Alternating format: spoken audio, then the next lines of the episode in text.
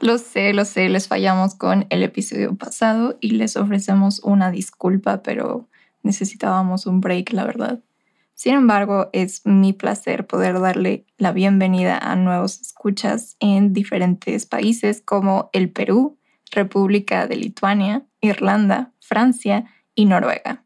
Finalmente, Félix y yo terminamos nuestro semestre y nos podemos concentrar de mejor manera en esto.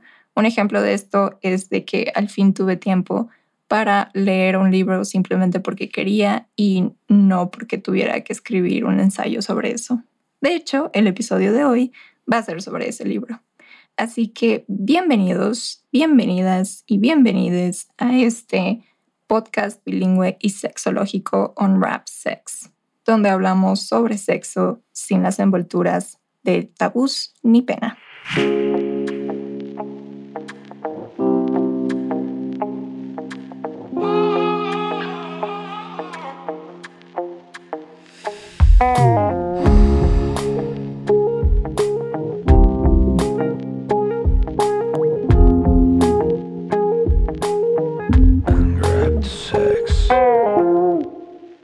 La sexología no es solamente sobre el coito. Se acerca a la sexualidad humana a través de diferentes perspectivas. Así que en este podcast no solamente vamos a hablar sobre juguetes sexuales o pornografía, sino también que vamos a hablar de relaciones. Hoy vamos a hablar sobre la propuesta del doctor Gary Chapman sobre los cinco lenguajes del amor y cómo al conocer estos lenguajes, nuestras relaciones pueden mejorar significativamente. Este mes pasado, por curiosidad y necesidad, busqué el término love language, que sería algo así como lenguaje de amor, y todos los resultados me llevaron al libro del Dr. Chapman, que es Los cinco lenguajes del amor. Y la verdad es que terminé comprándolo. Y aparte, compré la edición militar esta edición está enfocada en dar consejo a parejas en matrimonio que aparte tienen que lidiar con la distancia y con sus parejas yendo a diferentes países porque ahí es donde trabajan y con una comunicación muy hostil que es muy el estilo militar, así como otros obstáculos. Pero porque yo conseguí esa edición, o sea, porque yo decidí comprar esa edición.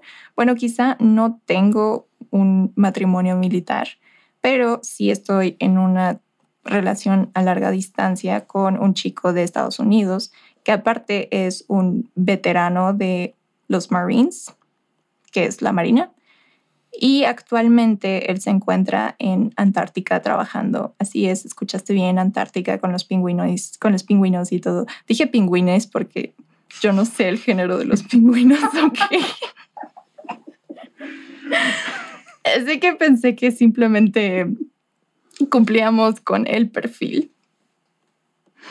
La verdad es que leer este libro me ha dado mucha esperanza y me ha ayudado a entenderme de una mejor manera y a entender de una mejor manera las relaciones. Así que les quiero compartir esta herramienta, especialmente si están en la misma situación que yo, que yo creo que sí, o sea, tiene que haber siquiera una persona que pueda simpatizar con mi situación, porque la mayoría de nuestros escuchas está en Estados Unidos, que por cierto, muchas gracias a esos 14 estados de Estados Unidos que nos escuchan. Pero en fin, eh, les iba a decir que no les voy a decir todo lo que dice el libro, por supuesto, pero sí les voy a explicar lo que es el love language, por qué es importante. Ah, les voy a explicar de manera muy breve eh, cada uno de estos cinco lenguajes del amor con algunos ejemplos y tips si su caso es igual que el mío y están en una relación a larga distancia y cómo es que pueden saber cuál es su love language y cuál es el love language de su pareja. Quizá algunos de ustedes, así como yo, han escuchado de este término en Twitter o en TikTok porque han escuchado a gente, bueno, no escuchar, pero vieron a gente diciendo cosas como, ah, mi love language es hacerle una playlist a esta persona o es guardar todas las cartitas que me dieron en San Valentín, incluso si fueron en kinder. A juzgar por ese tipo de expresiones podemos entender o intuir que love language es una manera de expresar el amor, ¿cierto? pero en realidad es, es más que eso. El doctor Chapman sugiere que el love language es una manera en la que las personas hablan y entienden el amor. La manera en que sentimos y expresamos nuestros sentimientos románticos. No se habla sobre cómo es que tenemos este love language, si lo heredamos, pero aunque podemos aprender un love language, no significa que el nuestro, el principal que tenemos, fue enseñado. Como quiera, sí se ve que la cultura influye de cierta manera en este love language. Chapman identifica cinco lenguajes diferentes y aunque podemos hablarlos todos, siempre va a haber uno que va a ser el primario o el nativo porque va a ser el que llegue más natural a nosotros y que aparte sea más significativo. Mediante este lenguaje primario es que podemos saciar nuestras necesidades humanas de simplemente sentirnos amados. A él, él se refiere a esto como el tanque del amor o love tank, pero si es como una batería. Tener tu batería o tu love tank lleno indica que te sientes extremadamente amado. Al contrario, si lo tienes vacío, significa que estás corto en amor y, realmente no te sientes ni un poquito amado. Al identificar tu lenguaje primario del amor, puedes ayudarte a decodificar las maneras en que puedes saciar tus necesidades emocionales. De igual manera, tus frustraciones y deseos van a tener más sentido para ti y con toda esta información vas a lograr comunicar de una manera más clara lo que necesitas y de entender a tu pareja. El doctor Chapman es un consejero marital y mediante su experiencia ha logrado identificar cinco maneras diferentes de expresar y sentir amor. Todos estos idiomas de love language son válidos y no es como que haya uno mejor que el otro. De la misma manera que podemos aprender un nuevo idioma como francés, alemán, chino, lo que tú quieras, también podemos aprender un nuevo idioma en Love Language, como el idioma de tu pareja, porque no siempre vas a tener el mismo Love Language que tu pareja. Ya sea que vayas a aprender un idioma como de los países o del Love Language, vas a necesitar paciencia, ser constante y simplemente salir y hablarlo. Si tú amas a tu pareja, supongo que te gustaría que tu pareja lo supiera, pero ¿cómo lo vas a ver si tú no hablas ese idioma, si tú no se lo puedes comunicar de una manera que lo entienda. Yo no sería capaz de entender a mi novio si yo no hablara inglés, así como de la misma manera que no seré capaz de saciar sus necesidades emocionales si no entiendo y hablo su love language principal. Dr. Chapman no solamente identifica los diferentes idiomas que hay en este love language, pero también Em, identifica la existencia de dialectos en cada uno de ellos. Aunque los argentinos y mexicanos hablamos eh, español, es cierto que también tenemos palabras con significados totalmente diferentes. Lo mismo pasa en Alemania, en la ciudad de München, y el alemán que se habla en Suiza. Si no eres consciente de las diferencias que hay entre las palabras y sus significados, entonces la interacción que puedas tener con estas personas puede terminar muy mal. Así que tú y tu pareja pueden hablar el mismo love language, pueden tener el mismo love language primario, pero si no hablan el mismo dialecto y tú no estás consciente de esto, entonces tu relación puede ser tan catastrófica como si no hablara su love language ni un poquito. Continuaré explicando cada uno de los love languages para que te vayas haciendo una idea de cuál es el tuyo y cuál es el de tu pareja. El primero que se menciona en el libro es Words of Affirmation, que lo llamaremos como palabras de afirmación. Si vas a la farmacia en Alemania para buscar una píldora anticonceptiva, pues obviamente no lo vas a decir en español, lo dirás en alemán algo así como Ich hätte gerne eine Anti-Baby-Pille lo mismo pasa con Love Language. Si quieres expresar tu amor a tu pareja cuando éste tiene su love language principal en palabras de afirmación, entonces lo que tienes que hacer es darle palabras, ya sean escritas o habladas, que confirmen, apoyen, eleven y enfaticen lo que siente el uno por el otro de una manera positiva. Por ejemplo, estoy orgulloso de ti o aprecio que en todas nuestras citas siempre llegas a tiempo. Nos encanta cuando nos dan este tipo de comentarios o cuando nos escriben notas, cartas o mensajes de manera inesperada donde nos impulsan, nos motivan a ser mejores y que aparte aprecian lo que hacemos y lo que somos. Una manera de que te asegures que estás hablando este idioma es poniéndote pequeñas metas por día, semana y mes. Por ejemplo, por tres meses le voy a dar a mi pareja palabras de afirmación al menos tres veces a la semana. Y así lo vas eh, dosificando en qué días lo vas a hacer. Mantén una lista de las cosas que, que te gustaría decirle a tu pareja en una libreta o en la aplicación de notas en tu celular. Y también marca las que ya le dijiste para que entonces no las repitas constantemente. Para las personas que están en una relación a distancia, puedes escribir emails, cartas o mensajes inesperados diciendo lo que quieras decir. El punto es que aprecies a tu pareja. Incluso puedes grabar notas de voz o videos diciendo lo que quieras decir a tu pareja y mandar eso. Y antes de irte a donde sea que te estén mandando, también puedes dejarle cartas a tu pareja para diferentes ocasiones, como para cuando me extrañes o para cuando te quieras reír, etc. Te damos puntos extras si escribes tus cartas a mano. Y en caso de que tengas un servicio postal en tu país que no es efectivo, como es mi caso en México, puedes visitar la página mypostcard.com. También tienen aplicación y mediante esta aplicación o página web puedes mandar postales. Yo he mandado a Estados Unidos y a Suiza y han llegado en menos de una semana. Aunque si haces esto, pues no vas a poder escribir a mano las cartas, pero lo que puedes hacer es tomarle, es escribir la carta a mano, luego tomarle foto a esa carta y mandar la foto en sí como si fuera una postal.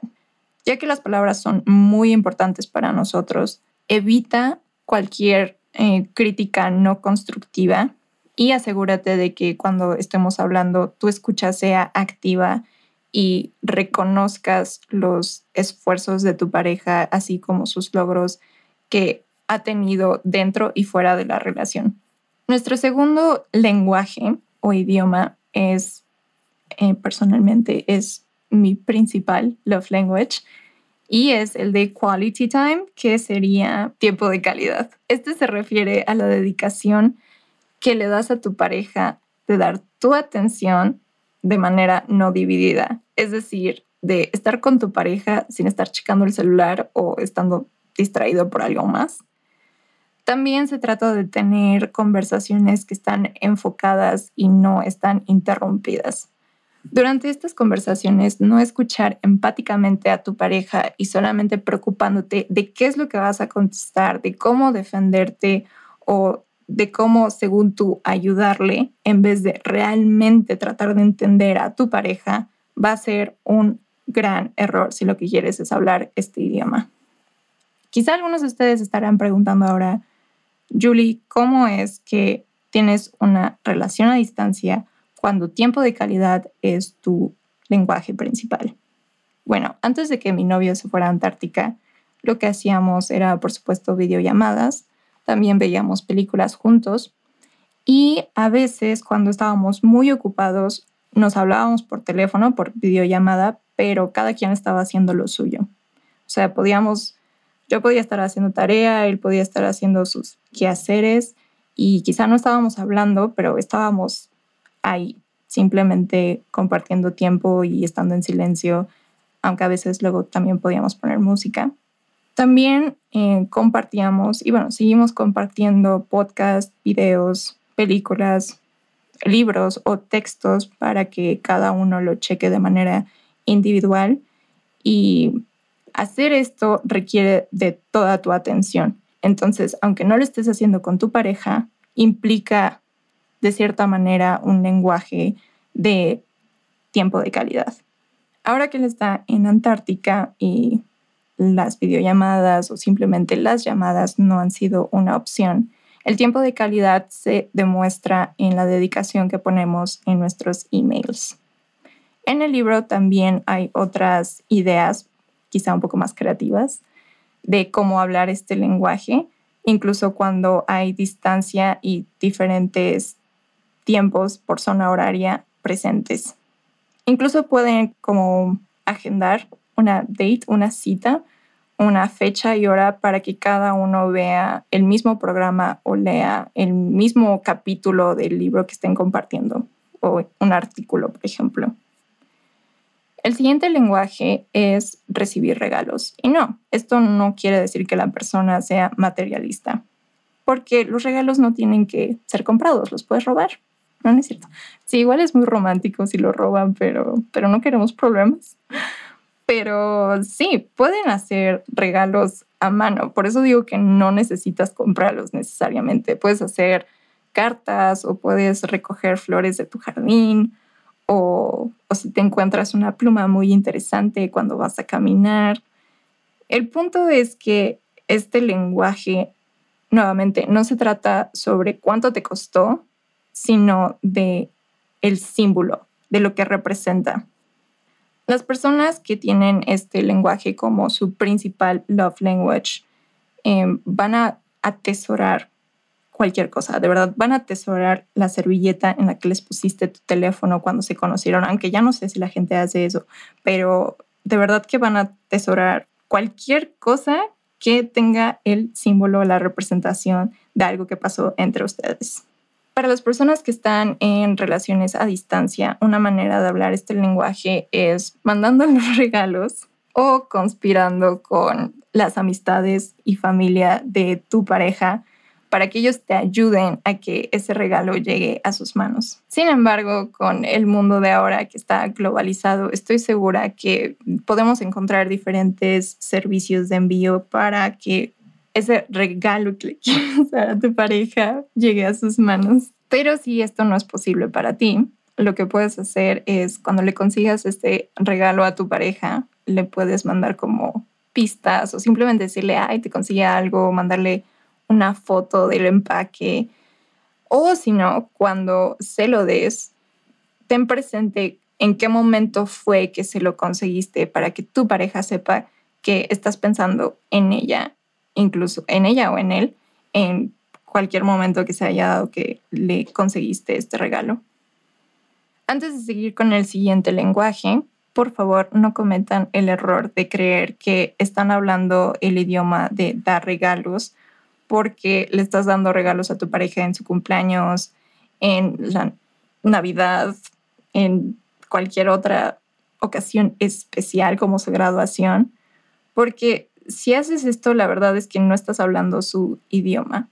Para que una persona sienta que le estás expresando su amor mediante este idioma, los regalos son inesperados y no vienen porque sea su aniversario, sino porque viste algo que te acordaste de esa persona y decidiste dárselo.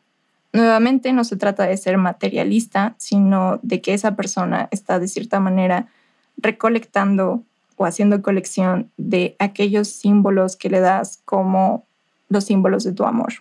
Lo cual me recuerda que un gran regalo que puedes dar es el regalo de la presencia. Simplemente estar ahí para tu pareja es algo que van a apreciar infinitamente. Acts of Service es el siguiente love language, que sería la traducción a como actos de servicio, pero le vamos a llamar una ayudadita porque suena más cool. Este se refiere a simplemente hacerle la vida más fácil a tu pareja dándole una ayudadita sin que ella o él o ella te lo tenga que pedir. Puede ser mediante las tareas del hogar, mediante su trabajo, tareas con la escuela, la universidad, con proyectos personales o simplemente asegurándote que el coche va a estar listo para cuando esa persona lo necesite. Si sabes que tu pareja tuvo una semana muy estresante, tú puedes expresar tu amor al tratar de aliviar su día con, por ejemplo, hacerle de comer o decirle, sabes qué, esta vez yo voy a lavar los trastes. Eso sería genial. El decir, yo puedo hacer eso, yo te ayudo, va a ser música para sus oídos. Esto puede ser un poco complicado en una relación a distancia, pero no es imposible. El libro tiene consejos que están centrados más en el matrimonio, entonces los tips que da para este lenguaje, para hablar este lenguaje, son más como de asegúrate que tu cónyuge va a tener todo lo que necesita mientras no estás. Pero también me gustaría que esto esté centrado en personas que no están pues casadas, que están en el noviazgo. Entonces, una manera en la que podrías ayudar o de hablar este idioma puede ser al ayudarles con investigación para sus tareas del trabajo, del trabajo o de la escuela. Por último, y no menos importante, tenemos lo que para mí es mi gran reto, y es el love language del contacto físico.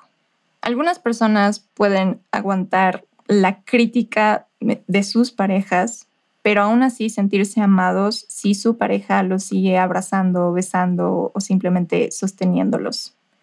Puedes expresar tu amor al sostener la mano de tu pareja mientras caminan por el estacionamiento o al darle un masaje o besando su iba decir su nariz, aunque también podrías hacer eso, sería lindo, pero besando su mejilla en una habitación con mucha gente, aunque quizá no en pandemia.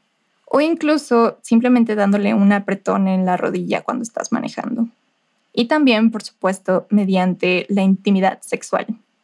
Pero ¿cómo rayos vas a tener eso? ¿Cómo rayos vas a hablar ese lenguaje cuando tienes una relación a distancia? Bueno, lo que puedes hacer es darle a tu pareja un pedazo de tela o simplemente alguna de tu ropa, como una hoodie, como una sudadera, como una bufanda, que aparte tenga un poco de la esencia de tu colonia o de tu perfume, que después se va a evaporar, pero le puedes decir cuál usas para que luego la compre y le ponga más. También tengo la teoría de que quizá, no estoy segura, la verdad, de que puedes hablar este idioma al mandarle nudes a tu pareja pero no lo sé. Aún hay que investigarlo un poquito más. Me gustaría hablar con Dr. Chapman para ver si sí, pero luego lo veremos.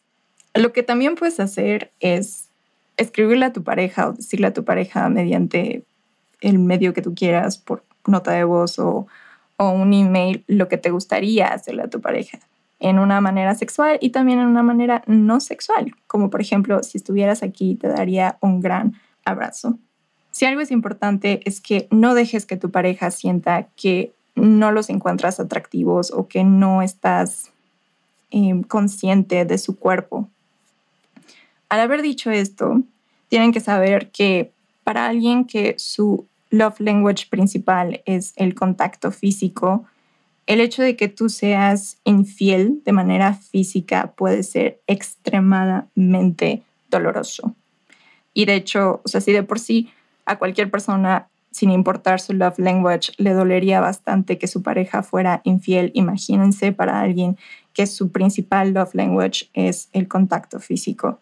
Para ellos es literalmente como si arrancaras el amor que alguna vez les, diste para dárselo a otra persona. Entonces, por favor, tengan eso en consideración. Esos serían todos los love languages y la manera en que tú puedes saber cuál es el tuyo en caso de que sigas confundido, es prestando atención a lo que más te duele y a lo que más añoras.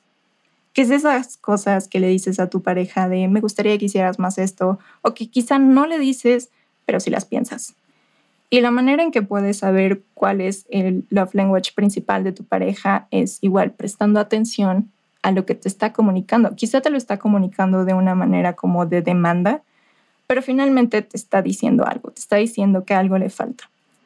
Y también sé muy observador con cómo eh, reacciona con las diferentes muestras de amor. O sea, quizá reacciona de mejor manera si le das un abrazo mientras están en el súper o si le dices, oye, estoy muy orgullosa de ti por X trabajo que hiciste.